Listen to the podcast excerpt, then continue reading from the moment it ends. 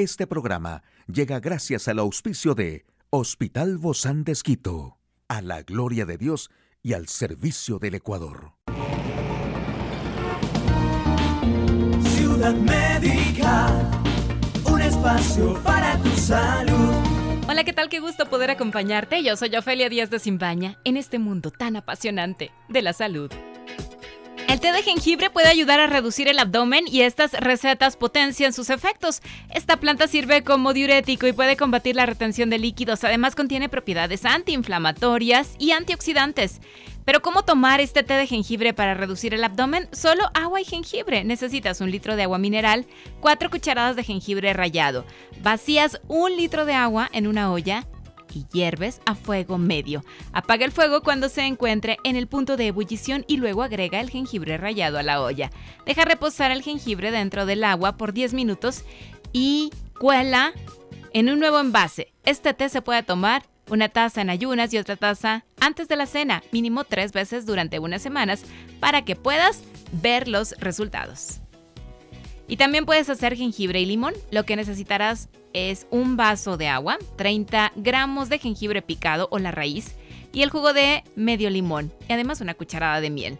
Calientas el agua en una tetera de cobre o de arcilla. Estas teteras de aluminio o metal no conservan también las propiedades de las plantas medicinales. Puedes añadir el jengibre en el agua cuando empiece a hervir y dejarlo a fuego unos 20 minutos, deja reposar 10 y finalmente agregas el jugo de medio limón, remueves y añades la miel.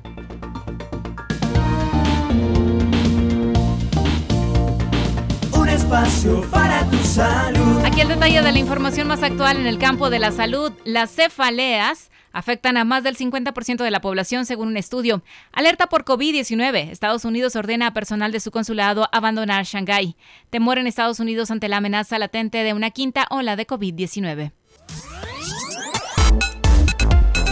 Y una nueva revisión de la evidencia científica sugiere que el 52% de la población mundial se ve afectada por un trastorno de dolor de cabeza cada año, con un 14% de las migrañas, según publicó en un estudio reciente de Journal of the Head, Heart and Pain. Investigadores de la Universidad Noruega de Ciencia y Tecnología revisaron 357 publicaciones de entre 1961 y finales del 2020 para estimar la prevalencia mundial de las cefaleas. La mayoría de las publicaciones consideradas en la revisión informaban sobre adultos de entre 20 y 65 años, pero algunas también incluían a adolescentes y niños de hasta 5 años y a personas mayores de 65 años. El año de publicación no se asoció a otros tipos de cefalea. Los autores proponen que esto podría reflejar un cambio real, ya que las migrañas se han vuelto más comunes en las últimas tres o cuatro décadas. Los autores también reconocen que la mayoría de las publicaciones que revisaron procedían de países de renta alta con buenos sistemas sanitarios, por lo que esto puede no reflejar todos los países.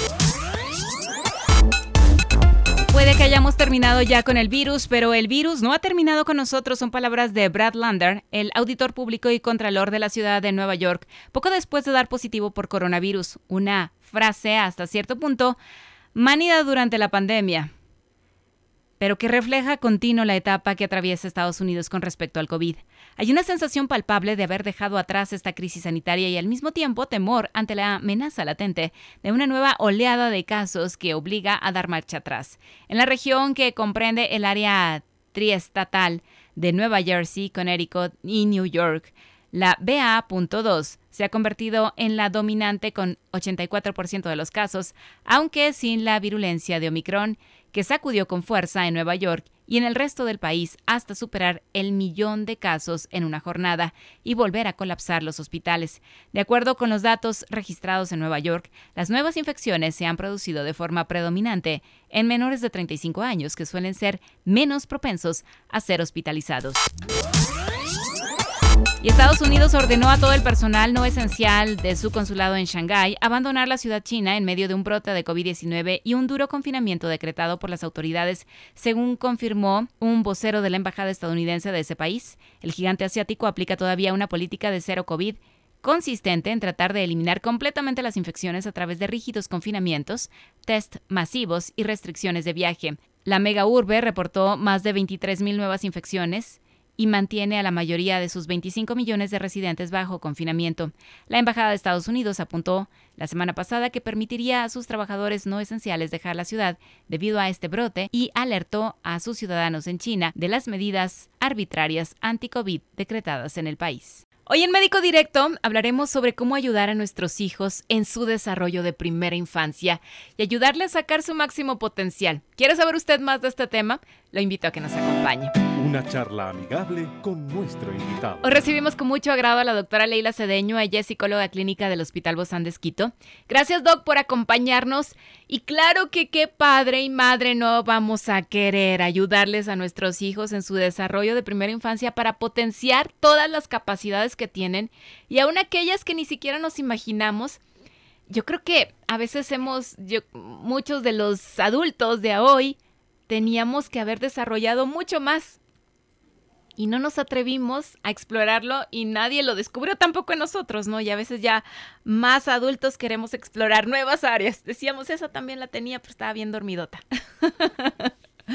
Bueno, muchas gracias por invitarme. Es importante que nosotros separemos los espacios. Tenemos una etapa prenatal, la primera infancia de 0 a 3 años, segunda infancia de 3 a 6 y la tercera infancia de los 6 a los 12. Nosotros nos vamos a concretar de los 0 a los 3 años. Pero también tomemos en cuenta que, que nuestra vida no empieza realmente al, al cero, ¿no? Cuando ya nazco. Mi vida empieza desde el momento que estoy en mi contexto intrauterino desde el momento que ya mis padres me conciben, yo ya vengo cargando un proceso. De hecho, a partir de las 24 eh, horas ya mi carga genética completa, yo ya la tengo. ¡Wow! Eso es una maravilla que Dios hace, ¿no? 24 horas apenas de la concepción. ¡Qué increíble, qué increíble! Todo, como yo voy a hacer, mis ojitos, mis manitos, mi cabello, yo ya tengo mi carga genética ahí.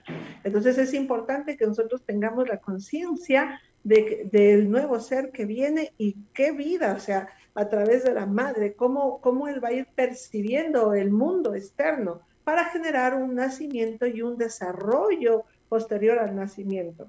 Entonces, sí, sí es importante evaluar procesos de estimulación desde el vientre intrauterino, cantándole una música. Realmente los bebés van desarrollándose progresivamente y van en un mundo interior nuestro, ellos van sabiendo el ruido, el latido del corazón, el ruido gastrointestinal que tiene la madre, el, tono de voz de la madre, el tono de voz de sus familiares más cercanos. Los padres suelen comentar, decir, yo hablo y se mueve. ¿sí? Es porque ya va haciendo asociación el bebé desde el vientre de la madre a los sonidos, a la luz, a la música, a los estados emocionales de la madre. Entonces, el poder llevar un embarazo eh, con tranquilidad, el poder llevar un embarazo en el ritmo que nos toque, porque no, no todos los embarazos son iguales. Entonces, va a ayudar a un desarrollo del niño cuando nace. Conocer eso desde el inicio y saber que como padres, no solamente la mamá, sino que como padres, ambos, tenemos una gran, gran, gran, gran, enorme responsabilidad que es, es un gran privilegio también. Entonces, bueno, ya cuando nosotros nacemos, ya, ya se ha separado la madre del bebé, ya no, ya no es que yo como y mi bebé come, yo me duermo y mi bebé se duerme, sino que ya eh, salimos de nuestra, de nuestra madre.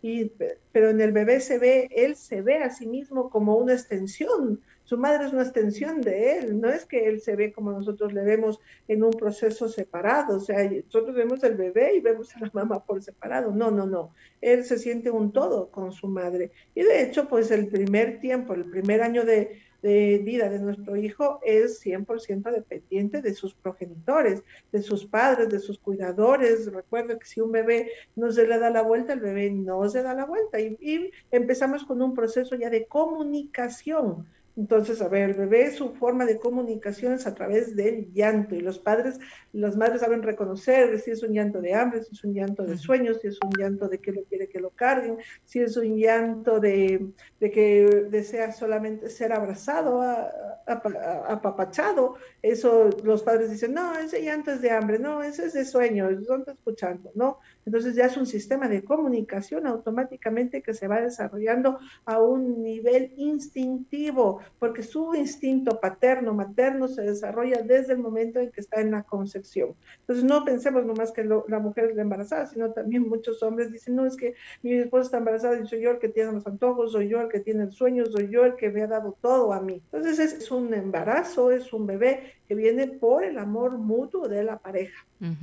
y, además, Doc, me parece tan fascinante esto de, de, cómo se le ayuda al hijo en su desarrollo de la primera infancia cuando nosotros como padres y madres nos comprometemos a realmente a que ellos saquen su máximo potencial. Pero a veces no sabemos porque no tenemos estas instrucciones, ¿no? Tan elaboradas que ustedes tienen y me sorprende mucho cómo es este, este apego en la lactancia o este apego a la hora de darle el biberón. De todas maneras está pegado a nosotros. Así sea la conexión, ya sea por la leche materna o ya sea con el biberón. Sí, o sea, es súper importante. El momento en que nace el bebé y lo ponen en el pecho de la madre, el sentir el calor de la madre, el escuchar los latidos de su madre. Entonces, cuando se siente el calor de la madre, al perderle al niño en el pecho, la, el bebé ya al sentir el calor, al escuchar el latido del corazón de la mamá, ya se tranquiliza. Y cuando realmente cuando está la mamá dando de lactar, sea que sea por medios naturales de su propio cuerpo, sea a través de un biberón, el que el bebé juegue con la con, su manito, la mamá juega con la manito, le acaricia el cabellito, hay un contacto visual, el niño va desarrollándose en, eh, su, en su parte cognitiva en los primeros años de vida nosotros hacemos interconexiones. Nosotros ya nacemos con la cantidad de neuronas que vamos a tener en nuestra vida, pero las interconexiones neuronales se van desarrollando de forma progresiva y toda experiencia que tiene el niño va haciendo estas interconexiones neuronales, sea la experiencia, normalmente los niños iniciamos con un proceso de a través de los sentidos, del gusto, del olfato, del oído, de la parte táctil, por eso los niños, los bebés siempre se llevan todo a la boca, porque es la forma de explorar su mundo progresivamente. Entonces, sí, yo nazco como bebé, pero yo tengo que tener un medio circundante que estimule mi desarrollo súper importante, los primeros cuidadores y los cuidadores en los cuales nosotros nos apoyamos son formadores. Entonces, si usted tiene a su cargo a su nieto, a su sobrino, usted es formador automáticamente. Y esto nos tiene que dar un parámetro, porque cuando yo estoy en un centro educativo o yo contrato a una persona que me va a ayudar con el cuidado de mi hijo o de mi hija, implica que ese ser humano también va a entrar a ser formador en, mi hijo o en mi hija. ¿Cómo entonces fomentar estas interacciones neuronales, incrementarlas, Doc, para que se desarrollen aún más de ese potencial que a, a veces está limitado, aún no siendo los padres, sino los cuidadores? En todo momento, o sea, nosotros no tenemos que buscar un momento, entonces normalmente los papás dicen, pero ¿cómo lo hago? Si yo paso trabajando, no, es en todo momento, es cuando usted le cambia el pañal, es cuando usted lo está bañando, es cuando usted le está dando de comer. ¿Y cómo se hace en ese, en ese momento? ¿Es la manera en cómo nos comunicamos, lo que hablamos, lo que decimos? ¿A eso se refiere, Doc? Exactamente, lo que usted habla, lo que usted le dice, cuando el niño le dan de comer y el niño coge la comidita y toca las texturas, y le cantan las canciones, el juego mismo del avioncito, él come para el papá, come por la mamá, todo eso hace que el niño vaya ya, vaya ya eh, siendo estimulado su cerebro. O sea, nosotros no tenemos que evaluar el proceso de aprendizaje en los bebés como el aprendizaje formal que tenemos nosotros como adultos, de lo que usted le habla, de lo que usted le canta, de los colores de su ropa, de los colores que tiene en su habitación. Entonces nosotros tenemos que evaluar que todo es una estimulación. ¿Cuánto jugamos con él ese momento? Es el irlo estimulando progresivamente. Y yo quiero, es eh, súper importante que nos quede un concepto, que nosotros la crianza de nuestros hijos es el acompañamiento que vamos a hacer nuestros hijos en sus habilidades y potencialidades cada hijo es un mundo diferente. Entonces no pensemos nosotros, ay, es que, es que mi primer hijo ya hacía esto, ay, es que mi sobrino hace esto, ay, es que mi hijo, no, cada hijo tiene sus mismos, sus tiempos propios de crecimiento, de sentarse, de gateo, de caminar a través de cogido, las, cogido de los muebles, de ya pararse, de ya jugar, o sea, cada niño tiene un mundo diferente. La interacción entonces es clave y básico para ayudar a nuestros hijos en el desarrollo de su primera infancia. Muchas gracias, doctora Leila Cedeño, psicóloga clínica del Hospital Bozán de Esquito, a seguirnos cuidando. Hasta la próxima. Puedes escuchar de nuevo este programa en radio hcjb.org. Este programa llegó a usted gracias al gentil auspicio de Hospital Bozán de Esquito, a la gloria de Dios y al servicio del Ecuador.